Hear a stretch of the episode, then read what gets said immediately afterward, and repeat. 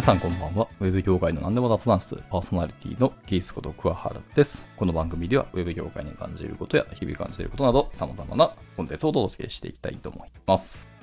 はい。というところで今回のタイトルにあります通り、もしかしたらあの前回前々回の第1に喋ったことあるかもしれないですけど、ももしお送りしてたらごめんなさい。えっ、と、能力が低いから生きてこられたっていうお話ですね。はい。まあ、あの、キャリアの話とか、あの、給与の話とか、前々回で確か言ったような気がしますけど、ただ自分のあの自己分析だったり、自己の振り返りとか結構するんですけど、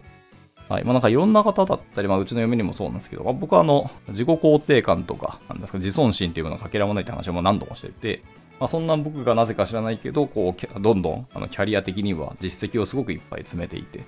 はい。まあ、エンジニアとしては、まあ、そこそこの、まあ、人間にはなれたのかなっていうところは、まあ、正直に実績ベースではあるし、まあ、そこは僕も自覚はしてるんですけど、じゃあなんでこんなことできたとか、なんで、まあ、今の株式会社 MB というところで、これだけの、一応は、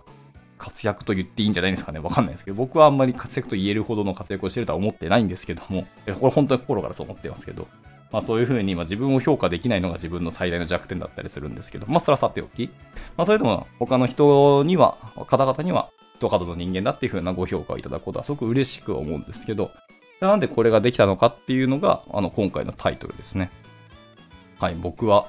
本当に能力が低いし、スペックが低いし、頭も悪い。だからこそ、これだけの実績が積めたっていう風に私は思っています。で、最近ですね、僕、 Voicy 結構聞くんですけど、まあ、特に最近はよく聞くことがあって、まあ、大体こう、2、3人の人、コアなメンバー、メンバーというか、方を、お話を聞くんですけど、で、まあ、一人は、あの、僕服大好きなので、あの、昔から YouTube を見ていた MB さんですね。はい、MB さんのお話は本当に面白くてですね。あの、マガジンも本当は聞いた方がいいんでしょうけど、有料マガジンの方もですけど、まあ、あの、YouTube とかで、その服の勉強をするときは僕は MB さんの動画をずっと見てました。なのめちゃくちゃ勉強になりますし、あの、服とかファッション、アパレルのいろんな見方とか見え方、解像度上がっていくので、ぜひぜひ見ていただければと思います。特にですね、やっぱなんだかんだ、あとブランドの話もそうなんですけど、やっぱユニクロの服の素晴らしさとか、ユニクロがなんでこんだけすごいのかっていうところをかなり細かくですね、あの、プロの方々のあの視点でのお話をされてるので、いや、こうやって見るとユニクロの服の見え方がどんどん変わって、まあその MB さんの動画見てからユニクロ行くのすごく僕楽しみになりました。はい、という余談ですけど。MB さんと、あとは同じ IT 業界のでめちゃくちゃ世界で活躍をされている大郎さんですね。ワークインテック配信があるので、それも聞いてますと。で、もう一人はですね、元、マイクロソフトの、えっとエヴァンジェリストだった、えっと沢まどかさんって方ですね。まあ、この方も僕らの業界では本当に超有名な方で、かつ実績もものすごく素晴らしい方なんですけどね。の、えっとトークがすごく好きなんですけど、で、その沢まどかさんも、えっと、おっしゃってたんですけど、僕は本当に能力が低かったり頭が悪いっていうふうにあの彼はおっしゃっていて、そんなことはないでしょうと。あれだけの実績と、あの、あんだけこう講演してくださいと、いろんなところ講演のオファーが来るような方なのに、そんな能力が低いとか、スペックが低いなんてことはまあないんですけど、でもそれはやっぱり本人はやっぱそういうふうに思ってますし、でも本人も同じようなことをおっしゃってて、まあだからこうちょっと共感はあるんですけど、まあ別にだからといって彼と僕が同じレベルだっていうわけではないです。全然、あの僕からするともう雲の上のような方なんですけど。でもその澤さんのお話を聞いていくと、能力が低いというか自分はスペックが低いから結果が出せたみたいなことを、まあ、僕はそういうふうに解釈してるだけなんで、あの、ちゃんと正しい言葉は彼の放送を聞いてみてください。なんですけど、まあそういうことをおっしゃってて、すごく共感があったなっていう話がちょっとしたかったとなんですね。まあだからって再現性があるわけではないですし、僕はこういうやり方で、えーしかも僕の生きてきた世代と僕が、なんですかね、まあ、今現役って今36なんで、もうそろそろぼちぼちあの下降線に入っていくとこなんですけど、あの頑張れる体力がある時にななぜあの活躍できたかみたいなところなんですけど、一つの参考例としては話がしたいなと思ったんですけど、はい。まあ、ちなみにこの話がしたかったのは、僕みたいに能力が低い方へのエールの意味でちょっと喋りたくなったって感じですね。はい。で、能力が低いからなぜ僕はこう結果出せたり頑張れたかというと、えーっとですね、あったら多分、その能力に合ったマッチした仕事をしていたりとか、そういうやり方でずっと食っていたと思います。ただ、そのやり方だけで食っていったり、勝負をしていくと、上には上がいるので、そこで多分また悩み続けてもがいてたんだろうなと思ってます。で、僕は心がそんな強くないので、もがく中でどっかで心折れるので、まあ時間の問題で今と同じような動きになる可能性はあるんですけど、で私はもともと、まあ、数学が大好きで、まあ、数学というか算術が好きだったんですね。計算がもう本当に好きで、ひたすら計算をするだけの、あの、一日を過ごすの僕、全然苦じゃなかったんですよ。まあ、そういうタイプの人間だった。なので好きな学問っていうのは、あの、僕、解析学がやっぱ大好きなの。はい。まあ、算術の発展っていう、僕は勝手に捉えてるんですけど、まあ、本当はそのわけではないですけどね。でもやっぱその辺の話が本当に好きだったんですよね。で、そのまま数学の世界に、あの、世界、入っていて、片足を突っ込んでいって、で、大学に修士まで行って、で、博士はちょっと辞めました。まあ、いろんな事情で。まあ、それはもうすでに喋ってますので置いといて。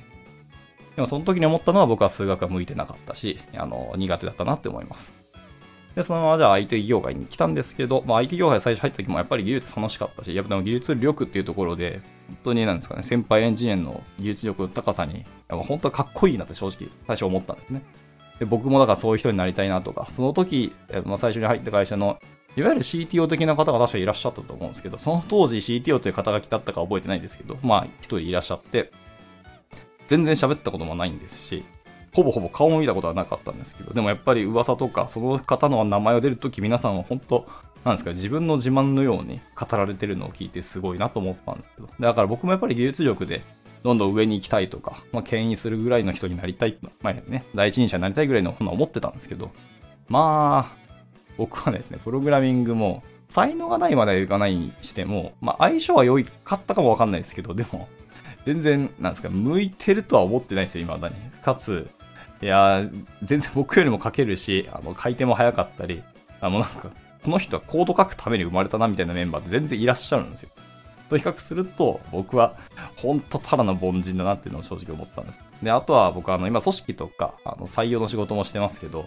あの、まあ、トーク上手い人もいますし、やっぱ人を引きつける魅力的な人も全然いらっしゃいますし、そういう組織のことをちゃんとアカデミックだっていろんな論を持ってきたり、組み合わせて考えることができる。まあ、うちの代表もそうなんですけど、人もいたりとか。ってなるときに僕はですね、本当になんかキメラのような人間というか、中途半端に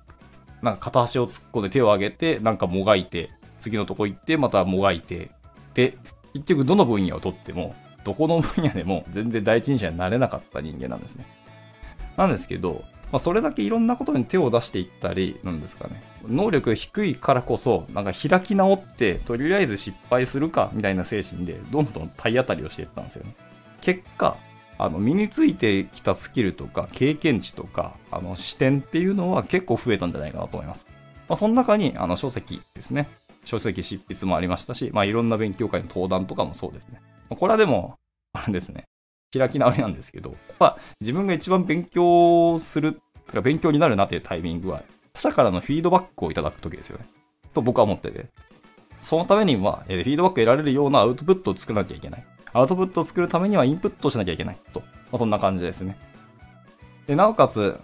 一番フィードバックを得るためには、その勉強会登壇するのが一番いいでしょうと。で、そこで恥をかくと。どんどんいろんな恥をかく。もしくは自分の中でこう失敗したなみたいなところをどんどんしに行くというのですね。まあ、結果、なんかいろんな方々からは、まあ、良い声もいただいたりとか、たくさんのフィードバックですね。時にはまさかりもいただきましたけど、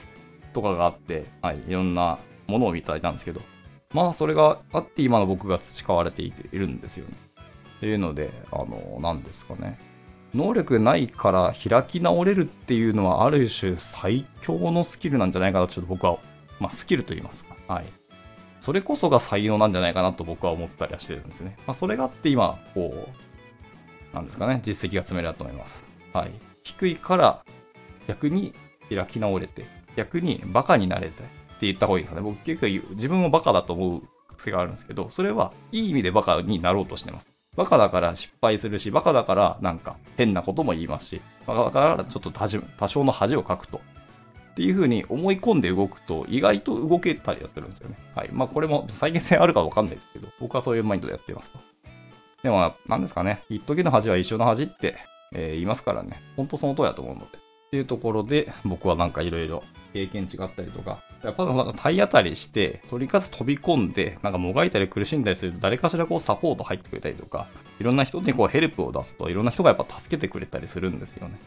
これがあって今の僕があるので、まあそこがやっぱり僕としては、いろんなことができた、本当にいいんだと思ってるので、まあ、僕よりも皆さんの方が頭いいと思いますし、スペックは全然あると思います。今はいろんな情報がしっかり溢れてたりとか、いろんな交通整理がですね、地の交通整理ができていると思うので、はい、一気に成長されるとは思うんですけど、でもやっぱ自信ない方は、ある種こういう、なんですかね、能力が低いところを武器にしてみたらどうだっていうような考え方をすると、いろいろ実績ができるんじゃないかなと思ったりしてるので、まあ今日はそういう話をしてみたかった感じです。はい。まあなんか参考になれば幸いですし、はい。まあ皆さんの誰かの励みになれば幸いだなと思っています。じゃあまあこんなところで今回は終了したいと思います。はい。えー、いつも聞いてくださり本当にありがとうございます。では次回の収録でお会いしましょう。バイバイ。